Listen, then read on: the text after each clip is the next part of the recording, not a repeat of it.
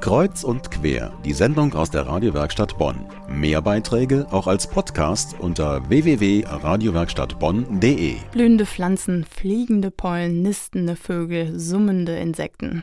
Im Dezember war die Natur ganz schön verwirrt, dank der milden Temperaturen. Wie hat das die Pflanzenwelt im Botanischen Garten in Bonn verkraftet? Das hat mein Kollege Hans Jenichen, den Kustus der Botanischen Gärten, gefragt. Wolfram Lubin. Was ist bitte ein Kustos? Äh, Kustos kann man mit wissenschaftlichen Leiter gleichsetzen. Ich bin verantwortlich für den wissenschaftlichen Betrieb, für die wissenschaftlichen Sammlungen, für die Öffentlichkeitsarbeit, ähm, für das Führen der Mitarbeiter.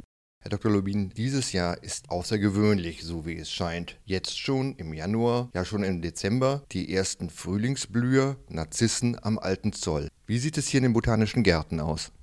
Ja, wir haben in den letzten Jahren ja verstärkt um Weihnachten bis in den Januar herein milde Temperaturen gehabt. Das hat sich jetzt noch ein bisschen weiter sozusagen nach vorne verlagert in den Dezember rein. Wir haben einen Mandelbaum bei uns am Haupteingang und den beobachten wir sehr genau, weil der für die Einwohner von Poppelsdorf besonders wichtig ist. Das ist der sogenannte Fastnachtsbaum, weil der eben früher immer um Fastnacht herum blühte und wir haben schon seit langem festgestellt, dass dessen Blütezeit sehr früh sein kann. Und unser bisher frühest beobachteter Blühtermin war der 7. Januar. Aber in diesem Jahr war der schon drei Wochen früher am Blühen, also Mitte Dezember. Und das ist schon äußerst ungewöhnlich. Wie ist es nun mit den aufgeblühten Pflanzen? Sollte jetzt nochmal ein Frost kommen, was passiert dann mit ihnen?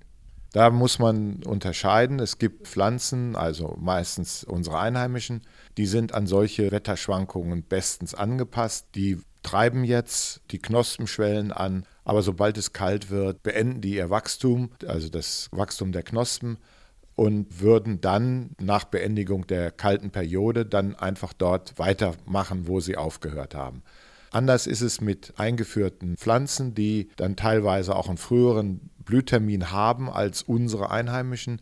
Bei denen kann es dann durchaus so sein, dass die jetzt eben aufblühen. Dann kommt eine kalte Periode, die Blüten erfrieren und können dann auch nicht ersetzt werden. Das heißt, eine solche Pflanze würde dann vermutlich viel weniger reich blühen, als sie das tun würde, wenn die Witterung normal gewesen wäre.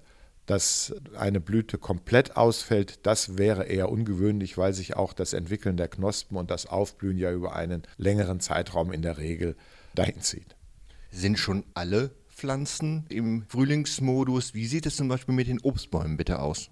Nein, nicht alle Pflanzen haben schon auf Blühen umgestellt. Das sind insbesondere die, die eben sehr zeitig im Frühjahr blühen, also Haselnuss, die ist jetzt schon am Blühen und da gab es ja auch schon Berichte über Pollenallergien. Aber die Obstbäume, die ja traditionsgemäß dann Mai, Juni erst anfangen zu blühen, bei denen ist eben die Knospenentwicklung da dann äh, macht das im Moment gar nichts. Die Obstbauern aus Meckenheim zum Beispiel, die haben viel größere Angst, dass es dann später im Jahr, März, April, dann zu Spätfrösten kommt, wenn dann tatsächlich die Pflanzen sich anschicken zu blühen oder gar in Blüte stehen. Und dann könnte eine solche Periode dann also die Blüten zum Absterben bringen und damit die Ernte komplett vernichten. Wenn so eine Schlechtwetterperiode dann droht, dann werden die Bäume einfach unter Wasser gesetzt, sozusagen, damit sich Eis bildet und das Eis, so paradox das klingen mag, schützt dann die Blüten vorm Erfrieren. Durch den Frost werden ja auch Schädlinge sehr stark dezimiert. Nun bleibt dieser Frost bisher aus. Wie sieht es da mit der Entwicklung von Ungeziefer aus? Wie sieht es insbesondere mit dem Überleben der Miniermotte aus? Das betrifft natürlich die ganze Tierwelt, insbesondere natürlich auch die Insekten. Wir haben vor wenigen Wochen, zwei Wochen, drei Wochen, als es besonders mild war und auch noch die Sonne schien, an unseren blühenden Winterblühern eine unglaubliche Vielzahl von Insekten gesehen. Hummeln, Bienen, Schwebfliegen, alles Bestäuber, die natürlich erst im Spätfrühling oder Frühling unterwegs sein sollten. Die konnte man schon beobachten. Das ist eine spezielle Problematik und insbesondere was die Honigbiene betrifft, die bei solch milden Temperaturen aktiv wird, die finden dann nicht genügend Futter und müssen dann vom Imker mit Zuckerwasser gefüttert werden.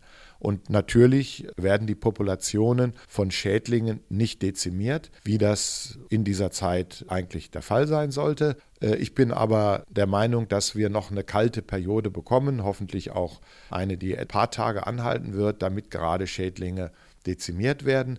Denn ansonsten würden wir mit einem höheren Schädlingsaufkommen dann im späteren Verlauf des Jahres rechnen müssen. Was die Miniermotte betrifft, die befällt ja die Blätter und setzt sich das natürlich so fort, wie ich das gerade geschildert habe. Wenn es keine zu einer Populationseinbuße kommt, dann werden die verstärkt, auch die Kastanien befallen. Und dann kann es sein, dass die Kastanien dann ihr Laub noch ein paar Wochen früher verlieren, als sie es ohnehin schon äh, durch die Miniermotte bei uns tun. Der Botanische Garten bietet übrigens auch im Winter Führungen an. Mehr dazu auf den Internetseiten des Botanischen Gartens unter botgat.uni-bonn.de.